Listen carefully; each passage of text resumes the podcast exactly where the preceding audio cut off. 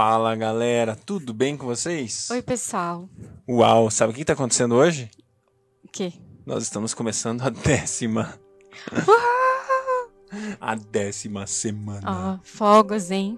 A décima semana da leitura bíblica em um ano. Jesus. Uau, Dez semanas juntos, galera. Sim, dez semanas juntos.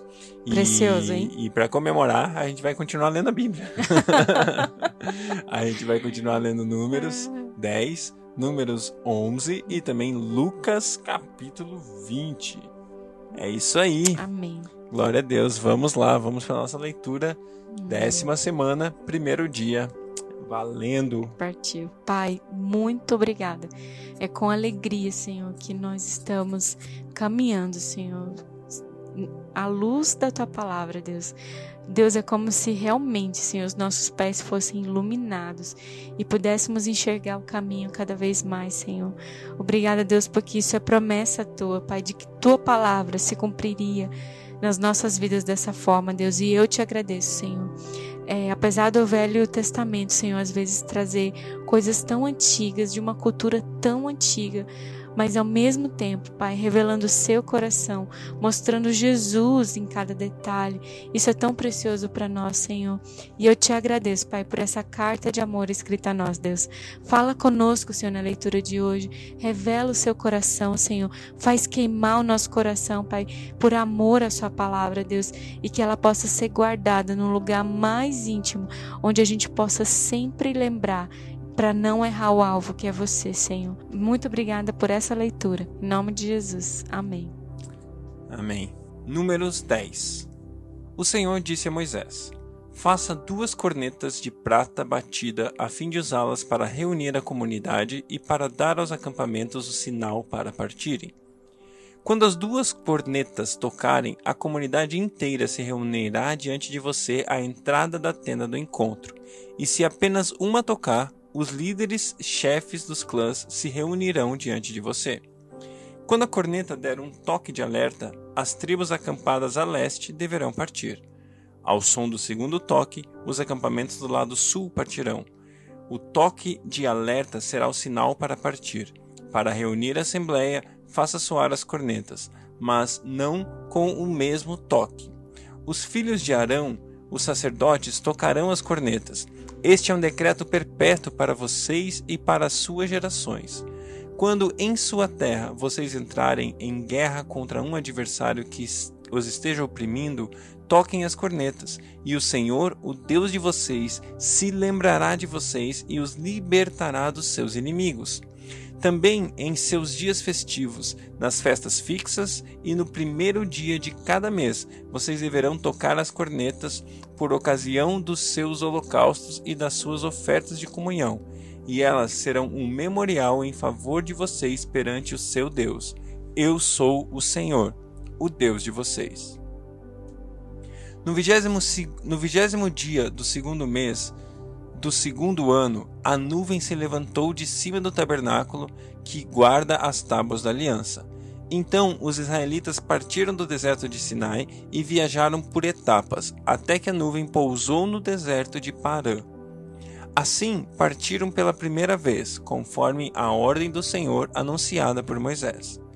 Os exércitos do acampamento de Judá partiram primeiro, junto à sua bandeira. Naasson, filho de Aminadab, estava no comando. Natanael, filho de Zoar, comandava os exércitos da tribo de Sacar, e Eliabe, filho de Elon, chefiava os exércitos da tribo de Zebulon. Quando o tabernáculo era desmontado, os gersonitas e os meraritas o carregavam e partiam. O exército do acampamento de Ruben partia em seguida, junto à sua bandeira. Elisur, filho de Seduur, estava no comando. Selumiel, filho de Zurizadai, comandava o exército da tribo de Simeão, e Eliasaf, filho de Deuel, chefiava os exércitos da tribo de Gade. Então os coatitas partiam carregando as coisas sagradas. Antes que eles chegassem, o tabernáculo já deveria estar armado. Exército, os exércitos do acampamento de Efraim partiam em seguida, junto à sua bandeira. Elisama, filho de Amiúde, estava no comando. Gamaliel, filho de Pedazur, comandava os exércitos da tribo de Manassés. E Abidã, filho de Gideone, os exércitos da tribo de Benjamim. Finalmente, partiram os exércitos do acampamento de Dan junto à sua bandeira, como retaguarda para todos os acampamentos. Aiser, filho de Amizadai, estava no comando. Pagiel, filho de Ocrã, comandava os exércitos da tribo de Aser e Aira, filho de Enã, a divisão da tribo de Naphtali. Esse, essa era a ordem que os exércitos israelitas seguiam quando se punham em marcha. Então Moisés disse a Obade, filho do midianita Reuel, sogro de Moisés: Estamos partindo para o lugar a respeito do qual o Senhor disse: Eu o darei a vocês. Venha conosco e o trataremos bem, pois o Senhor prometeu boas coisas para Israel. Ele respondeu: não, não irei. Voltarei para minha terra e para meu povo. Moisés, porém, disse: Por favor, não nos deixe. Você sabe onde devemos acampar no deserto e pode ser o nosso guia. Se vier conosco, partilharemos com você todas as coisas que o Senhor nos der. Então eles partiram no monte do Senhor e viajaram três dias. A arca da aliança do Senhor foi à frente deles durante aqueles três dias para encontrar um lugar para descansarem. A nuvem do Senhor estava sobre eles de dia, sempre que partiam de um acampamento. Sempre que a arca partia, Moisés dizia: Levanta-te, ó Senhor, sejam espalhados os teus inimigos, e fujam de diante de ti os teus adversários. Sempre que a arca parava, ele dizia: Volta ao Senhor, para os incontáveis milhares de Israel. Números 11 O fogo da ira do Senhor. Aconteceu que o povo começou a queixar-se das suas dificuldades aos ouvidos do Senhor. Quando ele os ouviu, a sua ira acendeu-se e fogo da parte do Senhor queimou entre eles e consumiu algumas extremidades do acampamento. Então o povo clamou a Moisés, este orou ao Senhor e o fogo extinguiu-se. Por isso aquele lugar foi chamado Taberá, porque o fogo da parte do Senhor queimou entre eles. Um bando de estrangeiros que havia no meio deles encheu-se de gula, e até os próprios israelitas tornaram a queixar-se e diziam: Ah, se tivéssemos carne para comer! Nós nos lembramos dos peixes que comíamos de graça no Egito, e também dos pepinos, das melancias, dos alhos porós, das cebolas e dos alhos. Mas agora perdemos o apetite, nunca vimos nada a não ser este maná. O maná era como semente de coentro e tinha aparência de resina. O povo saía recolhendo o maná nas redondezas e o moía no moinho manual e o socava-o num pilão, e depois cozinhava o maná e com ele fazia bolos. Tinha gosto de bolo amassado com azeite de oliva. Quando o orvalho caía sobre o acampamento à noite, também caiu o maná. Moisés ouviu gente de todas as famílias se queixando, cada uma à entrada da sua tenda. Então acendeu-se assim, a ira do Senhor, e isso pareceu mal a Moisés. E ele perguntou ao Senhor: Por que trouxeste este mal sobre o teu servo? Foi por não te, te agradares de mim? Que colocaste sobre os meus ombros a responsabilidade de todo esse povo? Por acaso fui eu que o concebeu? Fui eu quem deu a luz? Por que me pedes para carregá-lo nos braços como uma ama carrega um recém-nascido para levá-los à terra que prometeste sob juramento aos seus antepassados? Onde conseguirei carne para todo esse povo? Eles ficam se queixando contra mim, dizendo: Dê-nos carne para comer. Não posso levar todo esse povo sozinho. Essa responsabilidade é grande demais para mim. Se é assim que vais me tratar, mata-me agora mesmo. E se te agradas de mim, não me deixes ver a minha própria ruína. E o Senhor disse a Moisés: Reúna setenta autoridades de Israel, que você sabe que são líderes e supervisores entre o povo. Leve-os à tenda do encontro para que a estejam ali com você.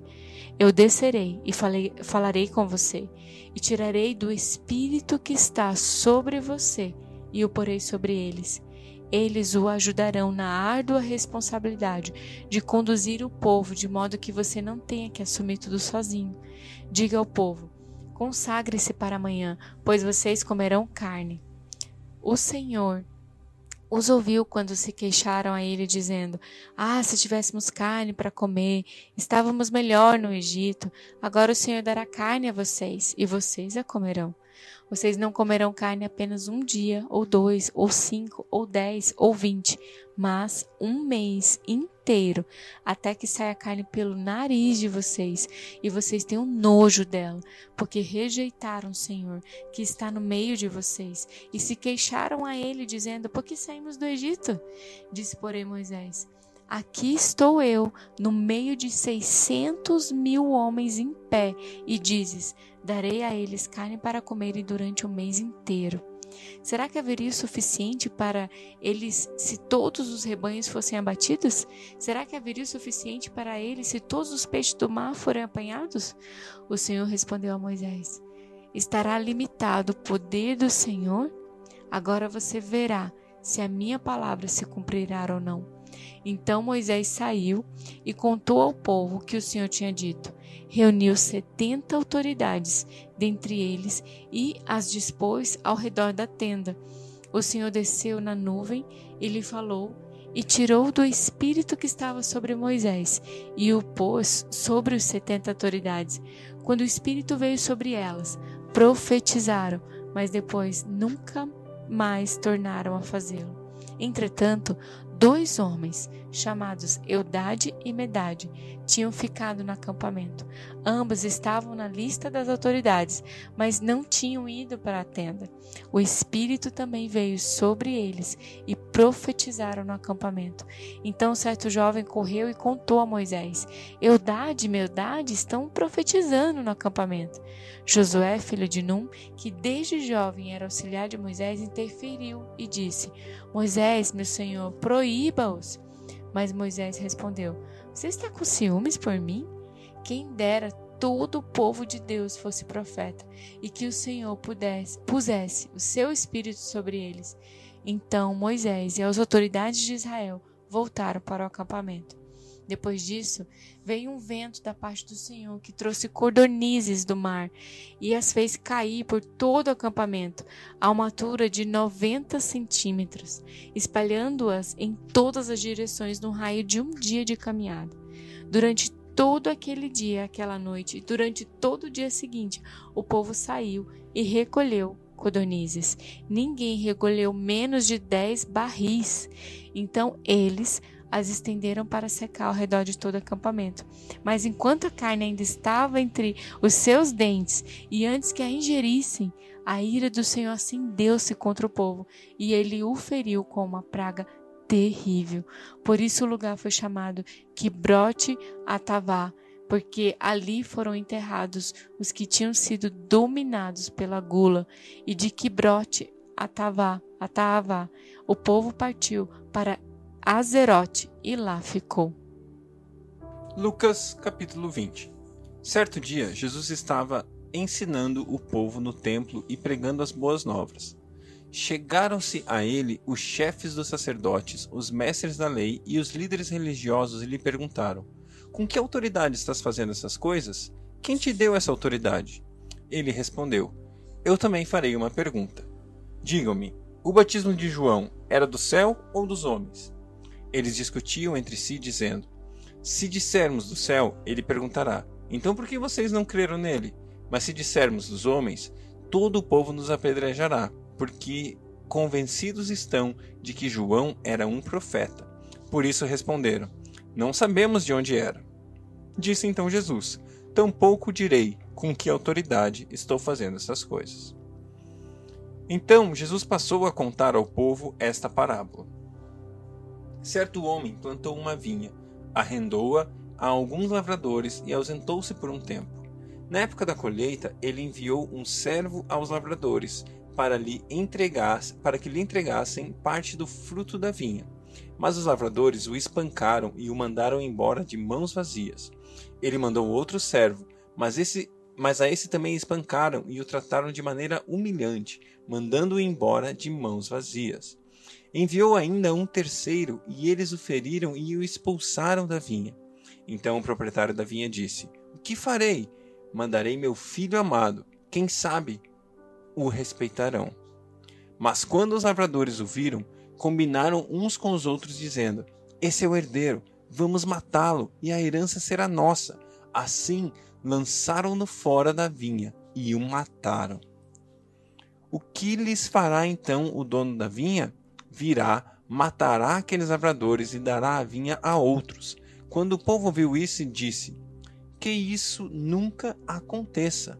Jesus olhou fixamente para eles e perguntou: Então qual é o significado do que está escrito? A pedra que os construtores rejeitaram tornou-se a pedra angular.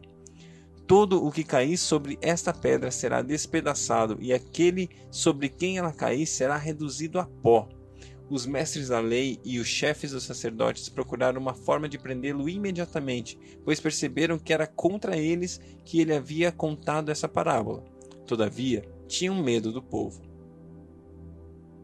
Pondo-se a vigiá-lo, eles mandaram espiões que se fingiram justos para acompanhar Jesus em alguma coisa que ele dissesse, de forma que o pudessem entregar ao poder e à autoridade do governador.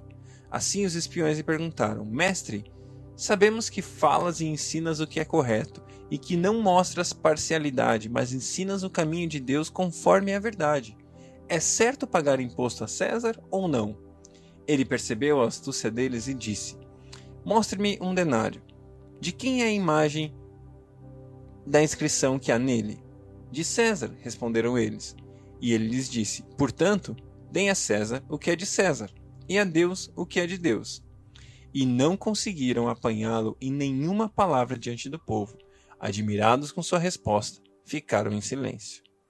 Alguns dos saduceus que diziam que não há ressurreição aproximaram-se de Jesus com a seguinte questão: Mestre, disseram eles, Moisés nos deixou escrito que se o irmão de um homem morrer e deixar a mulher sem filhos, este deverá casar-se com a viúva e ter filhos para seu irmão. Havia sete irmãos. O primeiro casou-se e morreu, sem deixar filhos. O segundo e o terceiro, e depois também os outros, casaram-se com ela, e morreram os sete sucessivamente, sem deixar filhos. Finalmente, morreu também a mulher.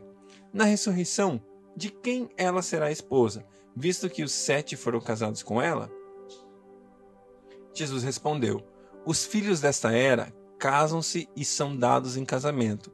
Mas os que forem considerados dignos de tomar parte na era que há de vir e na ressurreição dos mortos não se casarão, nem serão dados em casamento, e não podem mais morrer, pois são como anjos, são filhos de Deus, visto que os são filhos da ressurreição, e que os mortos ressuscitam. Já Moisés mostrou no relato da sarça quando o Senhor, quanto ao Senhor ele chama Deus de Abraão, Deus de Isaac e Deus de Jacó. Ele não é Deus de mortos, mas de vivos, pois para ele todos vivem. Alguns mestres da lei disseram: Respondeste bem, mestre, e ninguém mais ousava lhe fazer perguntas. Então Jesus lhes perguntou: Como dizem que Cristo é o filho de Davi? O próprio Davi afirma no livro de Salmo: O Senhor disse ao meu Senhor: Senta-te à minha direita, até que eu ponha os teus inimigos como estrado para os meus pés. Portanto, Davi o chama Senhor. Então, como é que ele pode ser seu filho? Estando todo o povo a ouvi-lo, Jesus disse aos seus discípulos: Cuidado com os mestres da lei. Eles fazem questão de andar com roupas especiais e gostam muito de receber saudações nas praças e de ocupar os lugares mais importantes nas sinagogas e nos lugares de honra dos banquetes. Eles devoram as casas das viúvas e, para disfarçar, fazem longas orações. Esses homens serão punidos com maior rigor.